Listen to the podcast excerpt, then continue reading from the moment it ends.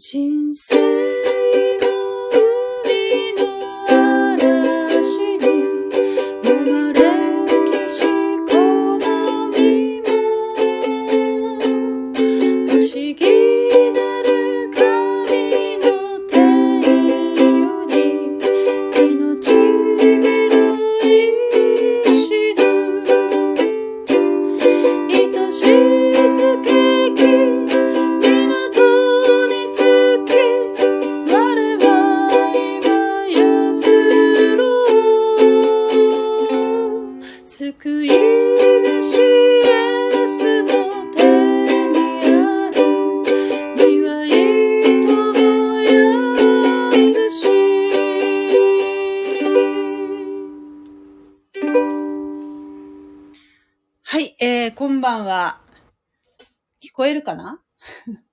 さっきまでちょっと Wi-Fi 使ってたので、Wi-Fi じゃない。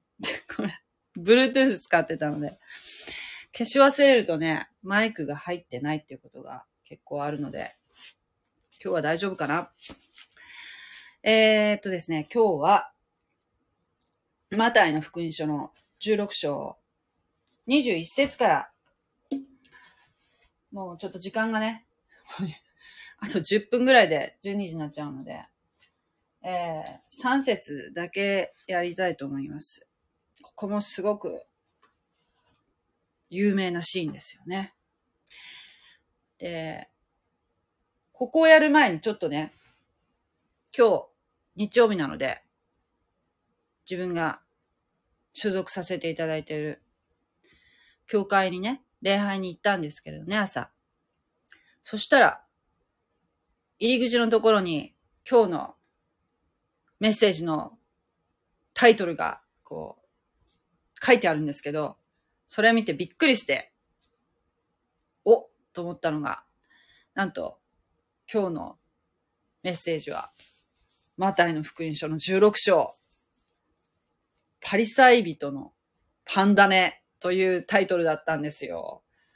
これ、ねえ、今日やっってるあの、今日私も16章やってるし、今日のメッセージも16章から、だから、うわーっと思いましたね。偶然？必然？みたいな。で、ちょっと楽しみに階段を登っていったんですけど、あのね、私が今行ってる教会は牧師がいないので、誰がメッセージするかっていうと、羊さんたちなんですよ。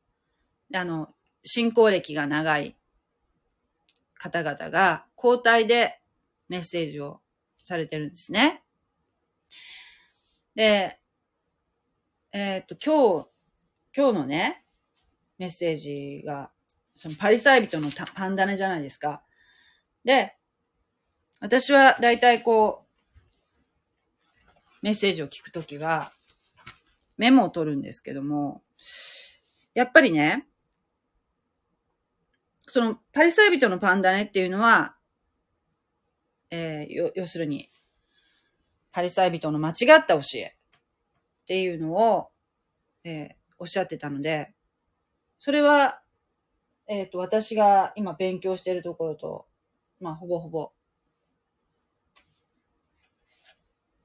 同じだなと思ったんですけど、やっぱりね、あの、その時にそのメッセージの中で、えー、別の箇所でね、天の御国はこのようなものであるって、13章だっけな ?13 章でどんどんどんどんあの、イエス様が例え話をされるシーンがありましたよね。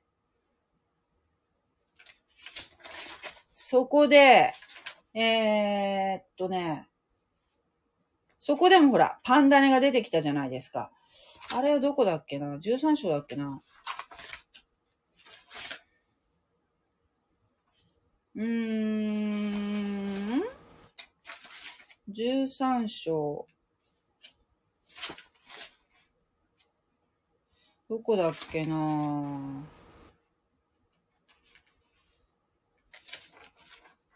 ？13章じゃなかったっけ？えー、15章。あれ、どこだっけ？ああ、あったあった。えー、っとね。あ、違ったっけ？どこだっけ？あ、やっぱ13章だ。13章33節ですよね。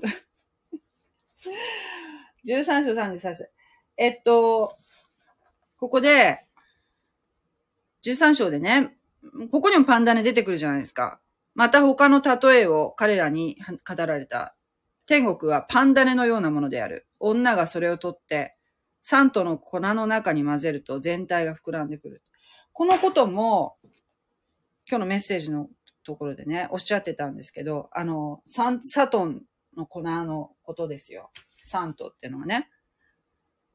で、今日メッセージされた方は、ここを、ここのパンダネの意味を、えー、良い意味で捉えてらっしゃったんですね。だから、ああ、なるほど。やっぱり、そういう解釈が一般的なんだなっていうのは分かりました。そのように考えてらっしゃる方がね。だから、えー、っと、パンダネっていうのは、えパンダネが出てきたらいいものじゃないと思って解釈した方がいいという、えー、捉え方と、パンダネっていうのここで、ここの場所です。あの、13章33節のパンダネっていうのは、えー、要するにキリスト教会、えー、まあ、今の2000年間、ほぼ2000年間続いている、えー、要するに違法人の時代っていうか、このキリスト教の教会時代、教会時代っていうのが、えー、イエス様がね、来られて、ペンテコステ以降、ペンテコステっていうのがあるんですけど、ペンテコステ以降始まった、このキリスト教の教会時代というのは、えー、パンダネが入ったパンのように、むくむくと大きく拡大していく。天国は拡大し、天国、天国というのは要するにキリスト教の教会のことですよね。えー、どんどん拡大していくんだ。という解釈でおっしゃってたんです。で、それに対してパリサイ人のパンダネというのは、えー、パリサイ人の偽りの教理ですよっていうふうに今日おっしゃってたんですけど、ね、だから、ここの13章の33節はいい、いいもののようにおっしゃってたんですね。で私が勉強したのは、えー、ことでは、この、ここのパンダネっていうのは、偽りの教理が、えー、偽りの宗教体系、女が、女が、えー、偽りの宗教体系のことですね。偽り、宗教システムが、それを取って、えー、三島の三、三砂糖の三っていうのは、えー、要するにその、40リットルとかそういう、えー、その粉の量っていうよりも、むしろ3という数字に意味があって、その3というのはカトリックと東方正教会とプロテスタントというキリスト教の、えー、主要な3つのグループを表してて、そこに偽りの宗教体系が、えー、要するに偽りの教理を混ぜ込むんだと。えっと、女っていうのは、えっとね、イゼベル。イゼイゼベルっていうのがね、この、目視録の中にも出てくるのが、えーえー、そういう女っていうのはあまりいい、いい意味じゃないですよね。で、えー、それが、偽りの宗教体系が偽りの教理を混ぜ込んでくるから、だから、えー、カトリックにも、東方正教会のプロテスタントにも、まあ、特に私はプロテスタントだから、プロテスタントだから正しいっていうわけじゃなくて、それぞれ、やっぱり、えー、何かしらですね、偽りの、偽りが混じり込んでいると。で、どんどんどんどんやっぱ膨らんでくるんだって、それを気をつけないかんという、そういうものだよと。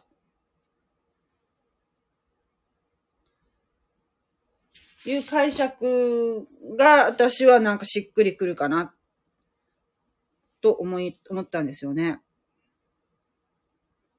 この、前にもね、その毒麦とか、あるいは、えー、からし種のようなものであると。からし種もね、えー、すごくその、よく捉える方もいらっしゃるが多分多いと思うんですよ。私が、えっ、ー、と、聞いた別の場所で聞いたメッセージも、やっぱりからし種の一粒のからし種のようなものであって、からし種っていうのは本当に小さなもので、それがどんどんどんどん大きくなっていくんだって、信仰はからし種のような信仰っていうふうな例え方にするしから、えー、からし種っていうの自体はいいんだけど、でも、どんどん大きくなるけど、そこに空の鳥が来て、で、鳥っていうのはあまりいいことじゃないらしいんですよね。ここの、ここで捉えるときは。要するにその、他の、うん、箇所であったようにその鳥が食べてしまう。えー、福音の種を食べてしまうっていう、要するにサタンを表していると。だから、大きく育っていくものだけれども、その、キリスト教の教会時代というのは大きく育っていくけど、そこにいろんな偽りのものが飛んできて、そこに宿っているんだと。そういう大きな組織になるんだと。いうことかな。そっちの方がなんか、なんかリアリティがあって、私はなんかそっちかなって思うんですけどね。ちょっと皆さんはどうでしょうかわかりませんけどね。それで違うんじゃないですかっていうことは言いません。もちろん。そんな、そんな度胸は私にはありませんけども。まあでも、やっぱり、そうですね、信者がその全部ね、話を聞いて、それを自分の中で思い巡らして、さあ、それはほん、そうなのかなっていうことを考えるっていうのはね、そのまま丸ごと受け止めるっていうより、やっぱりその、考えるってことも大事かなって思わされた今日だったんですけれども。ではちょっと読みますね。えー、16章21節この時からイエス・キリストは自分が必ずエルサレムに行き、長老、祭司長、立法学者たちから多くの苦しみを受け、殺され、そして三日目に蘇るべきことを弟子たちに示し始められた。すると、ペテロは、イエスを脇へ引き寄せて、いさめ始め、主よ、とんでもないことです。そんなことがあるはずはございません。と言った。イエスは振り向いてペテロに言われた。サタンよ引き下がれ。私の邪魔をするものだ。あなたは神のことを思わないで、人のことを思っている。はい。ペテロが前回イエス様に信仰告白をしたのを、えー、バルヨナシモン、あなたは幸いであると、幸いなるかなと、えー、褒められたっていうか、そういう非常にペテロの、えー、信仰告白。あなたこそ生ける神の子、キリストです。メシアです。神の御子、生ける神のと言った、ペテロの信仰告白を、イエス様は喜ばれましたよね。えー、そこが一点ですよ。この21節で、この時からっていうのは、ペテロが信仰告白をした時からという時ですね。この時から。時から、イエス・キリストは自分が必ずエルサレムに行き、1番、2番、長老、祭司長、立法学者たちから多くの苦しみを受け、3、殺され、4、そして3日目に蘇るべきことを弟子たちに示し始められた。この4つ、4ステップをね、これから起こることを弟子たちに説明されたんですね。自分が必ずエルサレムに行くんだよ、これから。そして、行ったら長老祭司長、立法学者たちから多くの苦しみを受けるんだよ。ね。3、それから殺されるんだよ。4、そして3日目に蘇るんだよ。っておっしゃったんですね。これは神様のご計画で、えー、このイエス様が十字架にかかって死ぬっていうのは、えー、天の御国がスタートする、えー、教会時代がスタートするための大切なプロセスなんですね。で、イエス様が十字架にかかることで、ご自分を、えー、人類の神様に背き続けた、罪の身代わり、罪、罪を、人類が犯した罪ですね。その神様に背いたがために犯した罪を、えー、罪の報酬は死ですよね。えー、罪、その死から救い出すために、我々を、イエス様は、ご自分の体を十字架につけて、生贄として捧げられたんですね。十字架のあがない。これは、もう、絶対通らなければいけない道なんですよ。で、これ以降、イエス様は、何度も説明されるんですけども、みんな、ぼやーんと分かり始めてきたからね、いや、あの、ペテロが信仰告白したじゃないですか。あなたはメシアですと。メシアですとかね、うん。よく言ったと思いますよ、本当に。ペテロ。なかなかだってほら、自分の近しい人が だったわけじゃないですか。ずっと寝食を共にしている方がですね。まいくら素晴らしいその見業を見、見せられたといえですよ。なんか、はあ、この方は神様って、なかなかやっぱ、言えるかな？言えるんだろうか？なんか言えそうな気がするんだけど、イエス様だったら。でも、実際その場にいたらわからないよね。そういうふうに言うことができるか。だってこの人たちっていうのは神様とは、えー、なんていうの？神様っていう概念が私たちとまた違ってて、神様お一人っていう文化圏の中にいるわけじゃないですか。神様というのを一人。でもここに私は神ですっておっしゃる方が、ね、いらっしゃるわけですよね。私は、あの、メシアですということをおっしゃる方がいても、じゃあそれを受け入れられるかって言ったら、やっぱりその、パリサイ人みたいに、ああいうふうに拒否ってしまうかもしれないよね。でも、ペテロは言ったんですよね。あなたはメシアですと。だけど、やっぱりね、まだ完全には開いてないので、イエス様がいくら説明されても理解できないし、えいくら見業を見せつけ、見せつけられたというか、目の前で見ても、理解できてないじゃないですか。パンの奇跡とかやって自分たちも配ったにもかかわらずですよ。ね。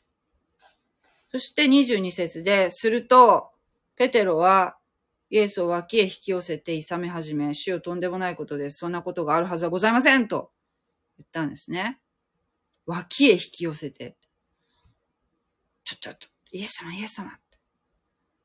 あなた何言ってんですかあなたが死ぬなんてことは、あるわけないでしょどういうことですかって。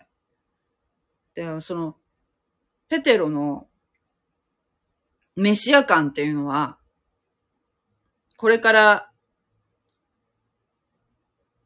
イエス様が王様になって、このイスラエルを治めてくださる。っていうところにあったんでしょうね。それがなんか、まずその、3日目に蘇るっていうところがなんかこう、抜けてて、もう、苦しみを受けて殺されるっていうところがもう、うわーってなったんでしょうね。ああ、そんなこと、ああ、聞きたくない、そんなことない。で、いさめ始めって、ね、あの、日本語で書いてあるけども、英語だと、英語だとね、叱責するっていうのは強い言い方らしいんですね。いさめるっていうのはほら、えー、上位のものを部下が諭すみたいな意見するっていうような日本語になるんですけども、英語だと叱責するっていう言い方になるそうなんですね。ギリシャ語。で、まあ、妨害した。叱責した。そしたら、イエス様が、振り向いて、ペテロに言われた。サタンを引き下がれ。私の邪魔をするものだ。あなたは神のことを思わないで人のことを思ってる。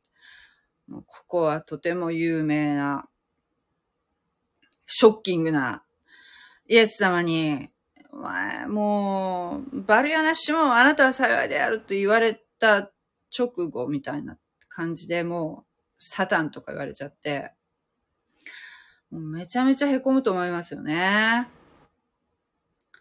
もう、見るだけで、ここの文章を読むだけで凹むもん、なんか、自分が言われてるみたいで。で、でも、ペテロがサタンという意味ではなく、何、何を言おっしゃってるかっていうと、ペテロのした行動がサタンの立場に立っているから。ということなんですね。つまり、ペテロが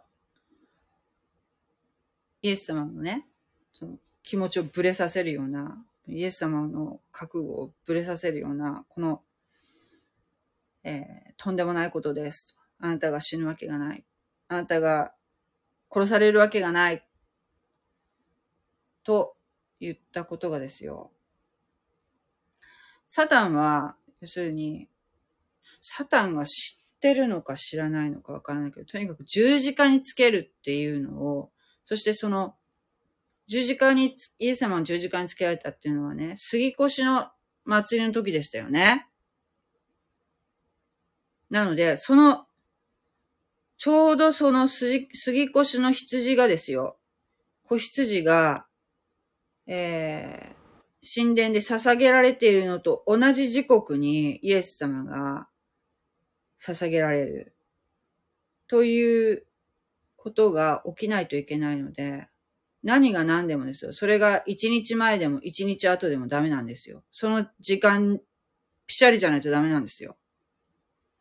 で、実際その時間ピシャリにイエス様は十字架にかけられたんですけれども、それをですね、えー、妨害したいと思ってるのはサタンですよ。だから、このように、ペテロがね、サタンの立場に立って、えー、言ってる。人間的な思いでね、言ってると。なんか、ここでね、パッと今、もやんと思い出したのが、どこだっけ？あの、えー、私は、私が来たのは、私が来たのは、えー、平、平和をもたらすためではなく、えー、分裂をもたらすために来たんだって、なんか言ったとこ、どっかなかったっけ？なんかあの、そういう一節がありましたよね。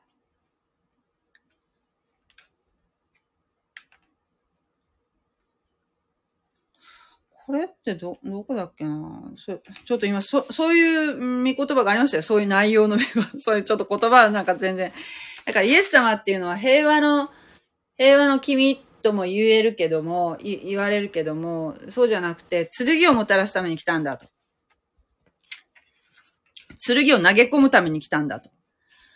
おっしゃってる箇所があったやに思うんですけれども、それは、要するに平和っていうのは、すごく私たちクリスチャンはすごくなんていうか、癒しとか、そのイエス様に求める像がね、癒しとか、そう、みんな仲良く、で、なんかそういう愛とかね、そこを、そう、こう、うん、思ってしまうので、イエス様がそういうふうにこう、えー、っと、私が来たのは、この世に剣をもたらすために来たんだって言われるところに非常にこう、矛盾を感じるんですけれども、だけど、その、その部分をふっと思い出してね、平和の君とも呼ばれるけれども、平和っていうのは、えっ、と、人間同士の平和っていうより、私たち人間が一人一人が神様との平和を、平和を持つため、神様との関係を良くするためにイエス様来られたんですよ。だから、イエス様が来ることによって、逆に家族と分裂したり、お前、キリスト教とかやるんか、もうお前出ていけというような、まあ、極端に言うとね。私はそこまでは言われなかったけど、ただやっぱキリスト教の話すると嫌、嫌いますよ。うちの父なんか特にね、未だに。だから、そういう感じで、それとかあんまり職場でもなかなか言えないでしょ？友達とかにも、なかなかキリスト教とかそういう話しづらいですよ。うんなんか言う、言うことによって、なんていうかな。やっぱ付き合いづらいかなって思われるかなっていうふうに思ったりね。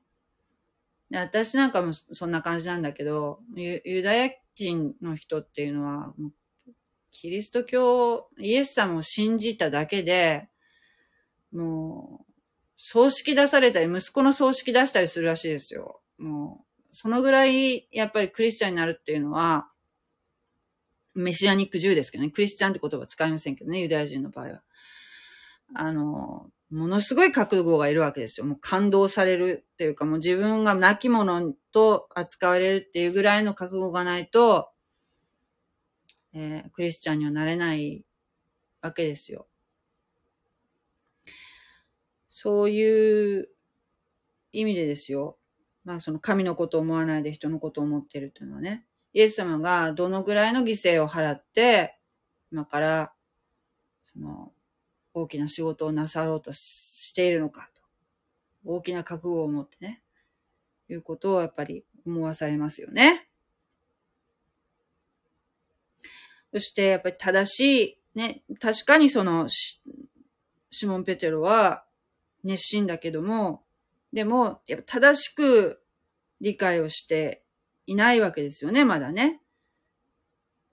で、正しい理解がないと、やっぱ私たちクリスチャンも、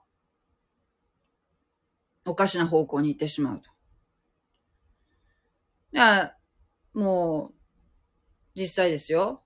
まあ、キリスト教のような形、手を取ってるけども、実際はそうじゃない方々いらっしゃいますよね。例えば、あの、エホバの方とかすごく熱心だけども、熱心でね、駅前とかで立って、なんか、ね、伝道されよ、しようとなんか立ってらっしゃる方とか、まあ、最近あんま見ないけどね、コロナだからか知らないけど、えー、家々を回ったりとか、熱心で、そこはね、すごいなと思うけども、だけど、やっぱり内容が正しくないというか、なんかおかしなことを、やっぱり、おっしゃってるからね。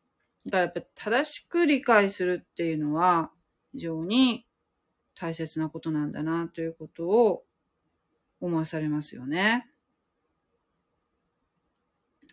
はい。えー、今日はこの辺にしとこうかなと思います。えー、っとあ、今日もたくさんのコメントありがとうございます。木下さん。ちょう、ちょうど寝落ち仕掛けたところで 賛美歌で目が覚め、どんな？え？ということはですよ、あのー、もう、スタンド FM をもう、スタンバイしてるってことですか？いつも。すいませんね。ありがとうございます。もう、聞くドラマ聖書では、下がれサタンだったかな。あ、そうですね。聞くドラマ聖書って、えー、ご存知の方いらっしゃるかな？あのー、あれはね、なんと、無料でダウンロードできる、えー、聖書アプリなんですけど、何がすごいってね、何がすごいってね、えっ、とね、古い聖書だったらわかるんですよ。古いっていうか、あの、例えば私が今読んでる、口語訳聖書私が読んでるんですけど、これはね、えっ、と、結構あの、ウィキソースとかでも読むことができるんですね。えっと、どうしてかっていうと、古いので、古い聖書なので、多分、版権が、まあ、切れてるって言ったらちょっと語弊があるのかな。やっぱどんどん改定されてるので、えっと、あれなんだけど、まあ、あの、インターネット上でね、口語訳聖書はね、あの、無料で読めるんですよ。あの、買わなくてもね。書籍を買わなくても。買ったらね、私のこのちっちゃい口語訳聖書もね、そこそこ値段するんですよ、聖書っていうのは。でもやっぱりね、あの、インターネットで読むのもいいけど、やっぱ、あの紙、紙の媒体だと、こう、こう、付箋貼ったりとか書いたり、あの、書き込んだりできるから、それはそれで私は本はいいと思うんだけど、えっとね、その聞くドラマ聖書っていうのは何、何をこう読めるか、無料で読めるかっていうと、新海訳2017番っていうね、新海訳聖書の一番新しいバージョンがですね、その発刊されてそんな経ってないんですよ。2017年版だから。それが、インターネットで無料で読めるんですよ。すごくないですか？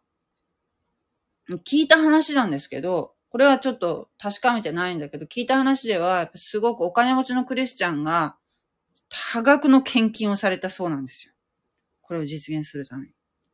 すごいですよ。献金の力ですよ。で、で、さらに、あの、普通のね、読み上げる、朗読しているっていう、あの、聖書のアプリとかはもちろんあるんですけども、それはそれですごい、すごいと思いますよ。だけど、これは、ちょっと俳優さんがね、結構クリスチャンの俳優さんが読んでらっしゃるんですけどもね。あの、が、割とこう臨場感たっぷりに、ドラマチックに聖書を読んでらっしゃると。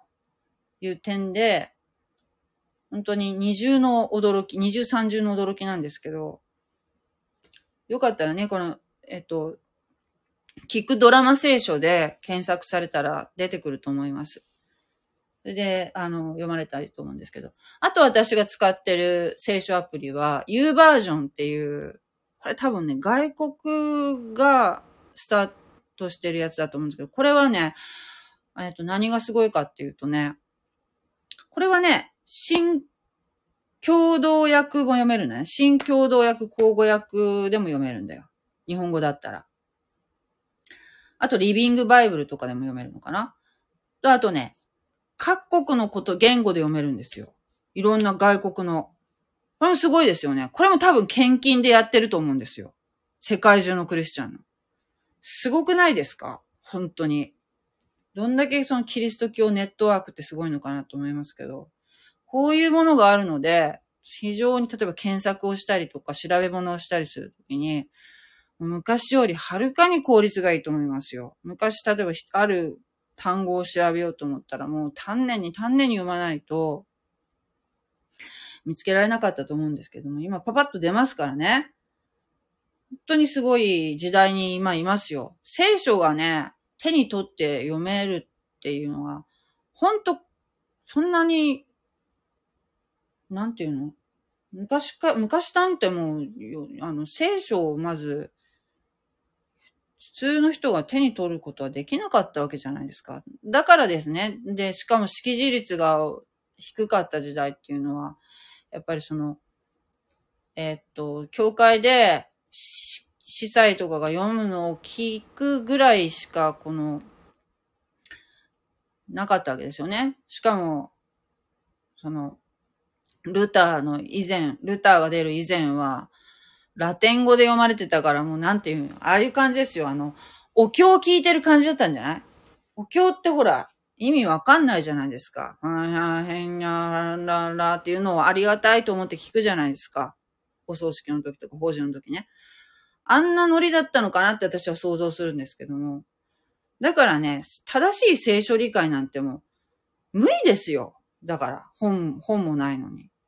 読める人っていうのはもう一部の人しか読めないわけじゃないですか。字が読めて、そして金も、金持ってる人じゃないと。だからね、ほんと今ね、今の時代っていうのはね、もものすごく恵まれてるし、もういよいよもう世の終わりも近いのかなと思わざるを得ないですね。もうこんなに、もうなんていうかな、神様が急いでるとしか思えない。福音を伝えるために。あらゆる、あらゆる方法をとってるっていう感じがしますね。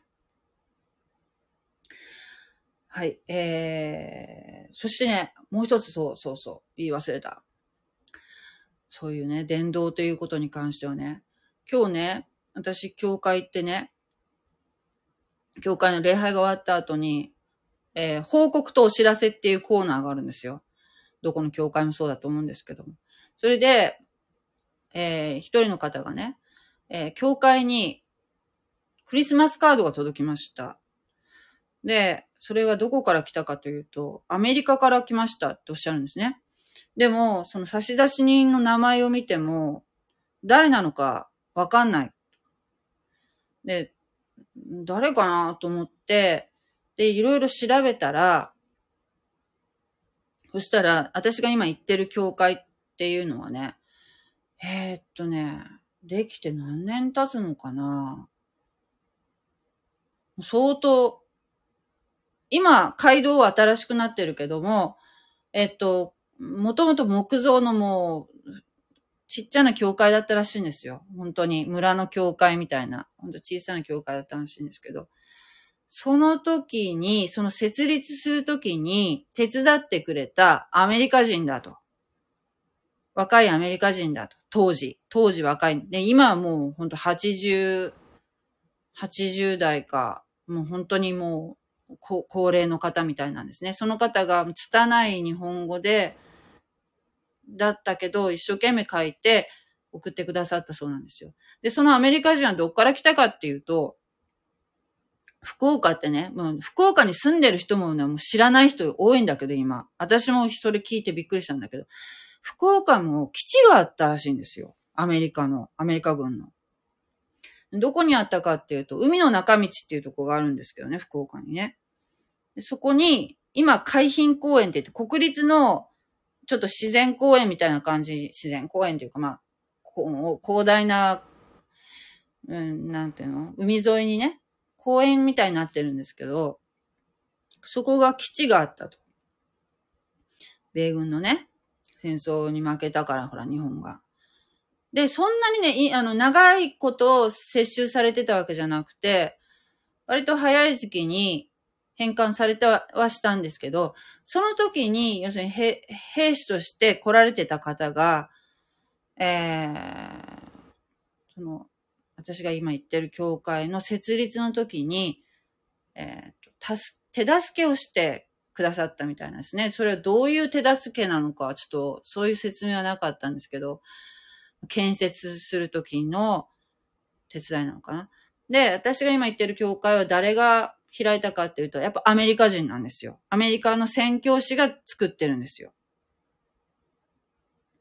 で、単立教会なので、えっと、どこのグループにも、まあ一応、教派はあるんですけど、教派は、うん、こういう教派ですっていうのはあるんだけど、えー、その教派の、なんていうかな、全国組織みたいなのには参加してはいないんですね。私が今言ってる教会、単立教会っていう形なんですけどね。で、えっ、ー、と、だから、えー、あれなんですけど、まあね、聞いた話ではやっぱね、アメリカがね、やっぱ戦後、相当日本にね、日本に伝道のためにお金をね、相当使ってますよ。それ全部献金ですよ。献金で。ものすごい額ですよ。もうびっくりするの聞いたら。だから教会を建てるっていうのお金かかるでしょ。それを、あ、じゃあ、その、教会建てるって聞いたら、もうお金を出してくれるわけですよ。アメリカが。アメリカのクリスチャンがたちがお金出し合って。そういう人たちの、ね、貴重なね、献金で日本はたくさん教会ができたわけですよ。だけど、1%なんだよね。クリスチャン自体は。1%以下。でも教会はなぜこんなにたくさんできているかっていうと、そういう外国のね、まあ、アメリカだけじゃないですよ。あの、スウェーデンミッションとか言って、スウェーデンから、あの、来られてる宣教師とか、いろいろ、ね、ドイツからとかもいろいろあると思うんですけども、アメリカはかなりの部分を占めてると思うんですね。そういう方たちの、が、教会にお捧げした献金によってですよ、えー、日本にはたくさん教会あるでしょ？あの、見てごらんなさいよ。あ電車からとか。結構たくさん教会ありますよ。でも、かなりの部分はやっぱりアメリカに、えー、っと、建ててもらったっていうのは、やっぱり歴史を紐解くとそういう教会多いと思いますね。アメリカのその、うんそうじゃないと、日本の信徒だけのその献金じゃなかなか立たないと思いますよ。そういったものがな、補助がないとね。えー、じゃあ日本は、じゃあ外国にそういったことができてるかっていうとどうなのかな？お返しはできてるのかな？わかんないな。はい、えー、っと、まあね。あの、すごいですよ、なんだかんだアメリカは。もうね、えー、っと、韓国もかなり献金をする方多いって聞きますけど、日本人はどどうなのかな？献金の額とかじゃないって言うけど、やっぱりね、やっぱりね、額じゃないって言うけど、やっぱり信仰の大きさと献金っていうのはやっぱ比例してるような気がしますね。額じゃないけどね。額じゃないけど、なかなかできないですよ、献金っていうのは。ごめんなさい。40日の断食の後、イエスは悪魔からの誘惑を受けた時も、下がれサタンと言っていますが、あれはもう本当にもろサタンですよね。苦しみを、埋めを受けたり、殺されたりしないよう、諌められることも誘惑かもしれないね。うーん、そうね。まあ、ペテロの後ろにサタンがいたかもしれないね。わかんないけどね。そこまで書いてないけど、普通はそんなひどい目に遭いたくないと思うし、うん。そうね。マタイの福音書の時代にすでにカトリック、プロテスタント、東方教会の3つに分かれていたということ。いや、違いますよ。それは違う。だって、教会自体まだ始まってないから。教会っていうのはさ、だって、あの、イエス様が十字架にかけられて、ね？それからね、50日後だっけな？ペンテコステっていうのがあるんですよ。せいあの、その時に、その時にですよ、みんなが集まっているところに、精霊が下られるんですよ。そっからですよ、教会がスタートするのは。だから、イエス様は、神様だから。だから、未来がわかるんですよ。で、これから先、教会っていうのが、教会の時代が来るんだよ。教会の概念っていうのは、この16章で初めて出てくるんですよ。教会っていう言葉が。いや、みんなよくわかってなかったと思うんだけど、だからこれからね、教会が始まるんだ。そこは、そこではね、あのー、サンサトン、そこに、そこに、東方教会、カトリック、プロテスタント。プロテスタントなんかもっと後、後の後で出てきますからね。えー、ルターの頃に出てくるわけですから。カトリックから分かれてね。だから、あのー、そういう、もう、もう、もう、もう世の終わりまで見通せてるんですよ。だからそういうふうにおっしゃったんだと思いますよ。えー、っと、さきちゃんの教会の解釈が違ってただけのこと。さきちゃんの教会の解釈が。私の教会っていうか、その、その方の、えー、っと、教会の解釈っていうより、その、今日メッセージをした方の捉え方ですね。その方が、もちろんメッセージを用意されるためにいろいろ調べて、聖書を丹念に呼ばれて、それでメッセージを準備されておっしゃってると思うので、それがね、あの、間違いと私は指摘できないですよ。だけど、やっぱその、うん、解釈が、私はしっくりくるのは、えー、今日勉強した箇所ので申し上げたような感じの解釈の方が妥当かなと思うだけであってね。それが合ってるか間違ってるかっていうのは私はもうきちんと進学校で勉強したわけじゃないから、なんとも言えませんけどね。でもね、ものすごく今ね、聖書、ちょ、勉強したいね。進学校で、私、進学校は行ったこと実はね、あの、だいぶ前なんですけども、えー、っとね、きちっと入学したわけじゃなくて、あの、なんていうのあれ長校？長校には行ったことあるんですよ。すごく楽しかったな、あれ。でもあの、前いた教会を出ちゃったからね。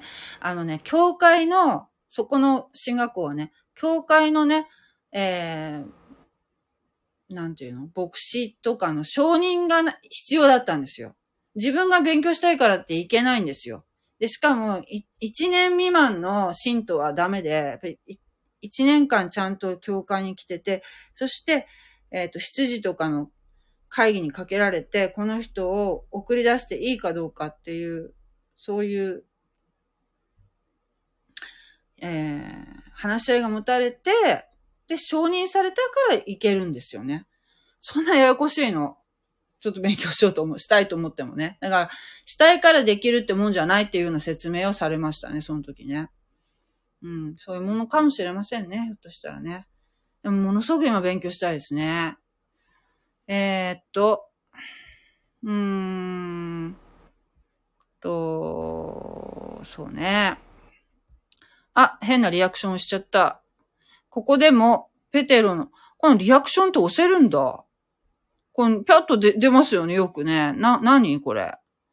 あ、なんか下になんかニコニコマークとかあるね。これを押したら出てくるのかな？えー、っと、ここでもペテロの言葉は、主よ、とんでもないことですと訳されてますね。聞くドラマ聖書も新共同訳もそうでした。で、死を代表してペテロは言ったのだろうね。あ、メシア、神の子ですと、ところだよ、のところだよ。剣を投げ込むためであるかな？調べたよ。10章34節いつも思うけど、なんかもどかしいね。なんかもどかしいね。コメントが過去のことになっちゃう。ああ、そうね。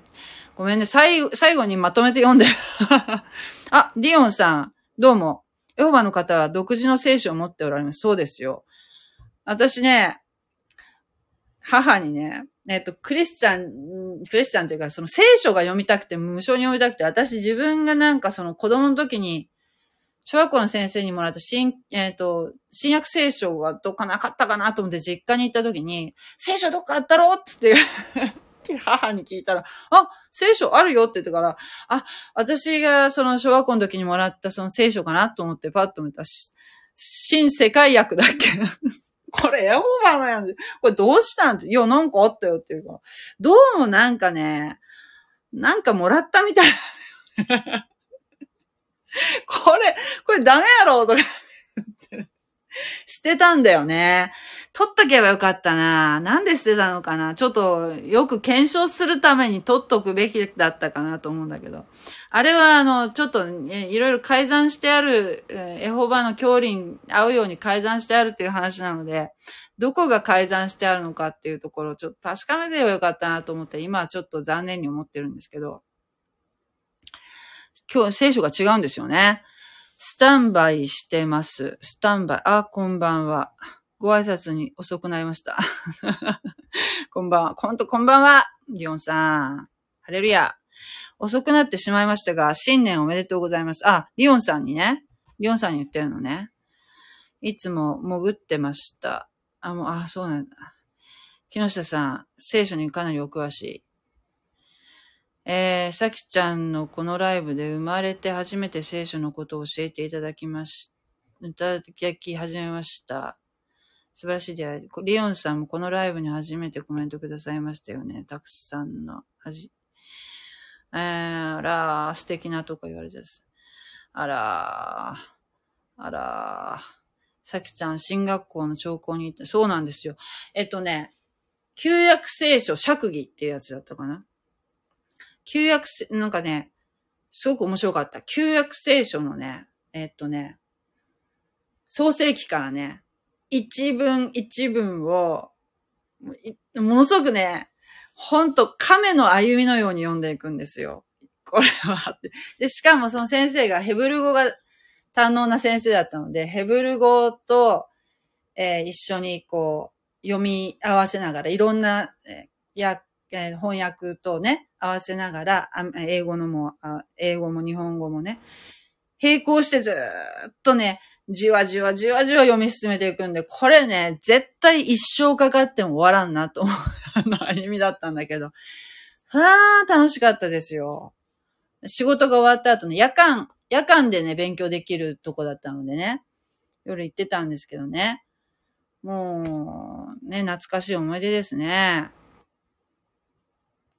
えー、っと、私は兄貴の部屋から聖書を見つけ出すのは不可能でした。え？じゃあ、えっ、と、かっちゃんは、あれですか？あのー、新共同役は自分で自腹で買われたんですか？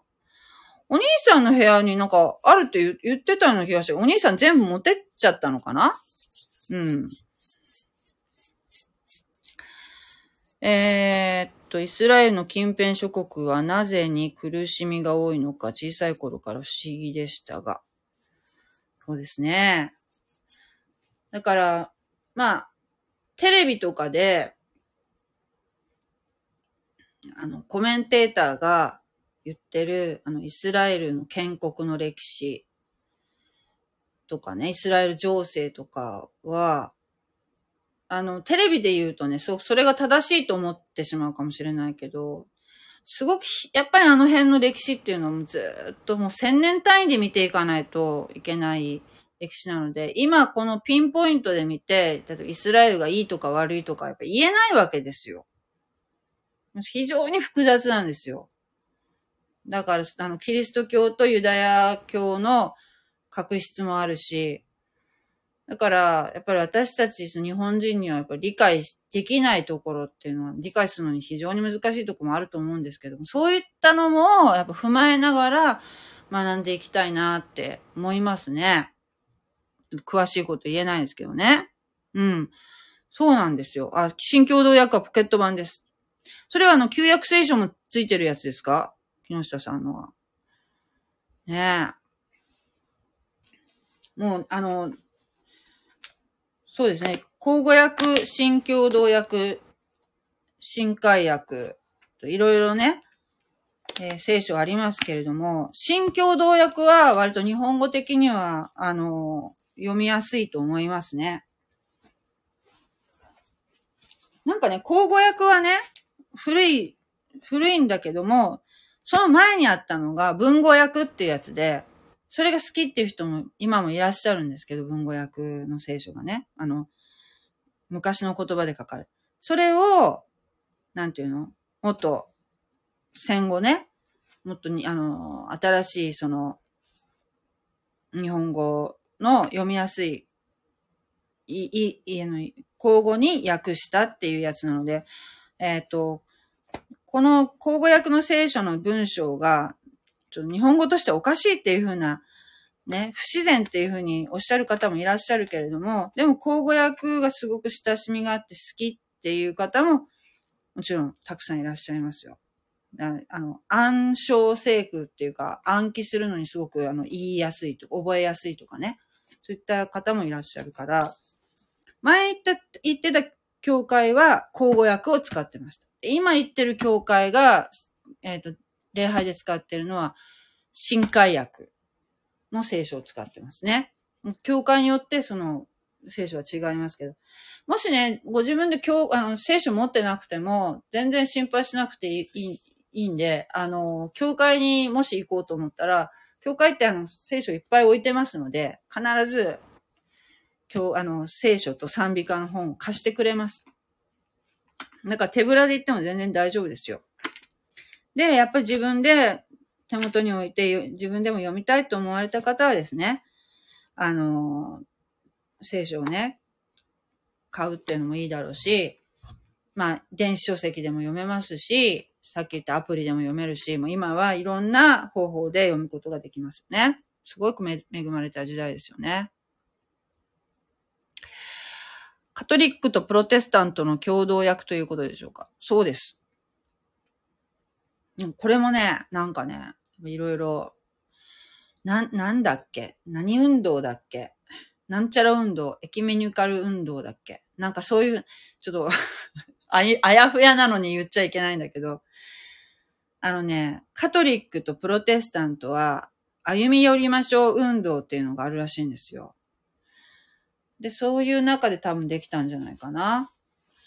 カトリックとプロテスタント。まあ、カトリックから分かれてきたのがプロテスタントではあるんですけども、まあ今別にいがみ合ってるわけじゃないんだけど、昔と、昔のあの時代とは違ってね。特に日本なんか特にそうなんだけど、いがみ合うっていう気はさらさらないんですけども、ただ、安易にその人間同士が、なんていうかな、慣れ合いになるっていうか、それはどうなのかなっていうことを言ってる方もいらっしゃいますよね。やっぱ全然その、えっ、ー、と、教、教理っていうかね、神学が違いますからね。プロテスタントとカトリックじゃね。それをなんかこう、何でも、えー、まあ、プロテスタントはプロテスタントのやり方があるし、カトリックはカトリックのやり方があるから、何でもその仲良し小良しでいいのかっていうところはありますよ。やっぱり本当のところを追求するっていうのが一番大事なことですからね。神様と人間が、さっきも言ったけど、神様と人間が、の関係が平和になることが目的ですから。うん、そこをですね、妥協し合うっていうのはね、人間同士で妥協し合うっていうのはどうか。人のことを思っている。神のことを思わないでっていうのはこういうことじゃないかなって私は時々思ったりもするんですけれども。でもやっぱその、カトリックが好きな人っていうのは、やっぱああいうちょっと、霊点っていうんですか？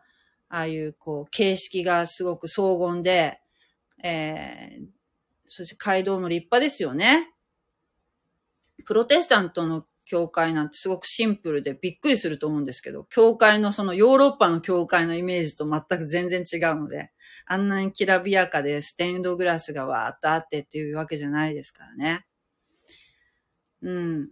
まあ、それはそれぞれのお好みで、やっぱり合う合わないっていうのがあるので、えー、いろんな教会を回って自分がえー、合ってる教会っていうかね、ここかなって思う教会を探すっていうのが一番いいんじゃないかなと私は思いますけれどもね。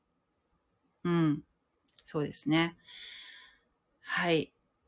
えー、と、真実は一つなの。真実は一つですよ。名探偵コナンも言ってませんでした。言ってないか。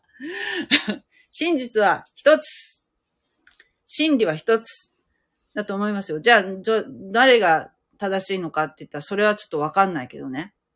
でも、真理は一つですよ。だから、あの、日本人って、あの、どの宗教も、ね、例えば富士山に例えて言うんですけどね。えー、っと、いろんな登り口があるけど、たどり着くところは一つだと。だから、どの宗教も仲良しに小よしでいいじゃないかっていう、いうのがすごく日本人はそういう考え方がしっくりくるみたいで、あの、神様一人とか真実は一つっていうことに非常に抵抗があると思うんですね。日本の文化っていうか土壌がね。だけど、えっとね、うん、キリスト教っていうのはその哲学っていうのとやっぱ違うので、えっとね、まあ、私たちは、キリスト教っていうのは、えー人間が考えたものじゃないって思ってるんですよ。全部神様がくださったもの。そして、えっ、と、仏教とか、えー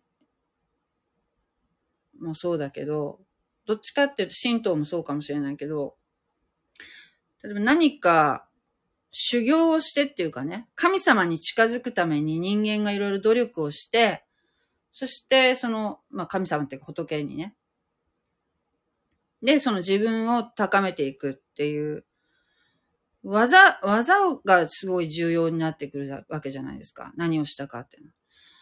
それによって、その救い、救いっていうのは、その、例えばその、善行を積むとかね、そういったことによるっていうふうな考え方に立ってると思うんですけれども、キリスト教はそこは違う点は、神様の方から降りてこられたっていうところなんですよ。手を伸ばされたっていうね。それが一番大きなと違いだと思いますね。で、それが私はなんか、そうだろうと。すごくしっくりきたんですよ。だから、私は、まあ、それも一つあるね。しっくりきたっていうのが、あ、これだなって。これだと。だってね、人間がいくらやったって、その、いいいことをしてっていうのって、いいこと自体が、いいことと悪いこと自体、ほら、その、見方によっては、その自分ではいいことと思ってることでも、別の人角度から見たらそれ悪いことってこともあるわけじゃないですか。例えばね、人間じゃないんだけど、これはちょっと YouTube で見たので、あ、これなるほどなと思ったのが、えっとね、女の子がね、くあ熊の親子がね、熊のお母さんと子供が人間のい塀をの、家の塀を乗り越えて、家に侵入しようとしてるんですよ。多分お腹が空いてるから子供連れてきたんでしょうね。そしたら、犬が、それに応戦してるんですよ。犬番犬が。ワンワンワンワンワンって言って。で、その熊を攻撃してるんですよ。そして、その犬がやられると思って女の子が、女の子がですよ、バーッと走ってって、その熊を殴り倒したっていうかね、パンチしてね、その塀から落としたんですよ。犬を助けるつもりね。で、みんなさ、その熊はさ、子供にごご飯食べさせようと思って来たわけでしょ？正義じゃん。熊にとっては。で、犬は女の子を守ろうとして、戦ったわけでしょ？正義じゃん。でも熊にとってはすごく迷惑じゃん。で、女の子は犬を守ろうとして熊をぶん殴ったわけじゃん。それぞれみんな正義でやってるんだけど、でもお互いにそのなんていうのなんか、なん、悪でもあるんですよね。正義でもあり悪でもあるわけじゃないですか。だから人間、人間っていうかこの世のそのいいこととか悪いことっていうのは何がいいのか悪いのかって基準がわからないなってすごく前々から思ってたんですよ。だからそのキリスト教っていうのはその聖書っていうその一定の基準っていうものを指し示してくださってるし、この混沌としている世の中の中で、何がいいのか悪いのかっていう、この基準がわからない。私に基準を与えてくれたし、そして、えっと、人間の中では、もう人間、この地上では何がいいのか悪いのかわからないけれども、えっと、神様の方から手を差し伸べてくださっているっていうところに、もうその、いなんていうの？私がいくらいいことをしたと思っても、それが果たしていいことなのかっていう、変な、その、もう、もやもやしてるところじゃなくて、いや、そういうことじゃない。お前がいくら何をしてもそれは関係ない。私を信じれば救われるんだって言われたところに、すごくこの、ものすごくスカッとしたんですよ。そこが、あの、キリスト教のに惹かれた瞬間かな。それは、これが真理だと思いましたね。だって人間がやることなんで、ね、どんなにいいことしたって、その、清さには程遠いじゃないですか。ね。はい。え、っと、キリスト教と離れているんじゃないかと思って悩んでます。キリスト教と離れている。おう。あ、ちょっと待って。だいぶ進んでるな。私が目をつぶって話してる。私は最近流行っているスピリチュアルの考えの中の自分を大切にするという考え方がキリスト教と離れているんじゃないかと悩んでいます。人間的にいいことと神様的にいいことは。そうですね。全然違いますよね。スピリチュアル。スピリチュアルっていうのもね、あのね、これはね、どこから来てるかっていうと、あれなんですよ。あの、ニューエイジ運動っていうのから始まってるんですね。で、本屋さんに行くと、精神世界っていうコーナーが多分大きな本屋さんってあると思うんですけど、まあ、すごい量の本がありますよ。もう、シルバーバーチのホニャララホニャララとかもすごいですよね。がいかにそのスピリチュアルのに関心がある人が多いのかっていうのはわかるけれども、これがね、えっと、歴史を遡るとね、調べ、丹念に調べていくとね、まあ、悪魔的っていうか、オカルトですよ。はっきり申し上げると。オカルトですよ。なんかね、うん、私はすごくね、あの、そういうオカルトチックなことってね、昔は好きだったんですよ。あの、占いも好きだったし、あとなんかそういう霊媒とか、えー、そういった人に、えー、話を聞きに行ったりとかするのも好きだったんですよ。そういう方結構いるでしょ？女性とか多いと思うんですけど、男性もそうかもしれないけど。でもね、あの、聖書にはそういったことはね、えー、霊媒とか占いとかはね、えー、関係を持っちゃいけないと。もうバシッと書いてあるので、もうスパッとやめました。やめてもう、本も相当持ってたんだけど、全部処分したんですよ。全部処分したんですよ。もう相当お金つぎ込んでたと思いますよ。そういった書籍にはね。もうすっきりしましたよ。でね、あの、うん、なんかね、やっぱりそういうこう、隠された神秘みたいなのにはすごく人間って惹かれるところはあると思うんですけれども、それがどこから来てるのかっていうのをですね、やっぱりもう一度立ち止まって考えた方がいいんじゃないかなと思いますね。えっと、やっぱりね、どうしてもそういったものをしちゃうと、えー、悪魔に扉を開いてしまうことになるっておっしゃってる方もいらっしゃいますよ。扉を開く。要するにこう、入ってこられちゃう。関係を持ってしまうから。だから、私はあの安易にそういったものをやるのは良くないと思うし、でもそういうことをもしやめたから、やめてからね、ものすごく私はね、あの気持ちが楽になったというか、もう、あ、うん、明るくなったというか、なんか開けてきた気がしますね、なんか。うん。まあ、ちょっとそういう話もね、おいおいしていきたいなと思いますけどね。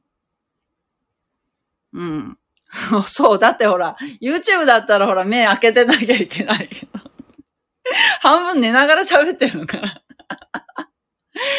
自分を大切にする。あー、でも自分を愛するっていうことは大事だと思いますよ。あの、要するに、神様は、だって、非常に私たちを一人一人を愛してくださってますからね。だから自分を大切にするってことは間違いではないと思うんですけれども、ただ、その何でも判断基準をですね、自分の、自分基準にするっていう、こう、風潮があるじゃないですか。特にあの、スピリチュアルってね、別にね、なんかスピリチュアルの顔してるものばっかりじゃないんですよ。自己啓発ってあるじゃないですか。あと、瞑想とかすごいさ、やってる人今多いでしょ？瞑想とか。ああいうところにも、ヨガもそうだね。ああいったものも、やっぱりね、元をたどると、やっぱりニューエイジですよ。ニューエイジ運動ですよ。そっから来てますよ。一回調べてみ、たらいいですよ。どこから来てるのかっていうのをね。そういうこの流行っていうか、まあ、昔からあるんですけどね。こういうのは。昔からあるんだけど、名前を変え、姿を変え、えー、現代にこう入り込んできてる。だからキリスト教の話はラジオとかで聞かないけど、だけど、占いの話とかものすごいでしょ？どんなほら、なんていうの、新聞だって占いってついてるじゃん。キリスト教の話はないけど。だからね、すごいこうね、入り込んでる。巧妙に。歌にも入り込んでるし。歌にも入り込んでる。あの、スピリチュアルっていうかそういう風な思想がね。そういうのを、が、やっぱキリスト教やってるとね、分かってきますよ。そしてね、面白いのがね、キリスト教、私クリスチャンですって言ってる人がね、占いやってたりするのがね、すごいね。驚く。本当かよと思ったりする。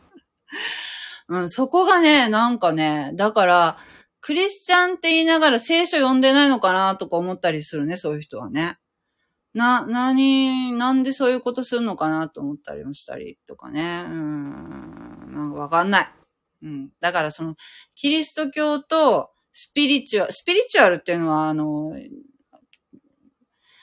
もとは精神的なとか霊的な、霊的なってことでしょ？だから霊的なっていう意味においては、あの、クリスチャンというのは霊的な存在ですよ。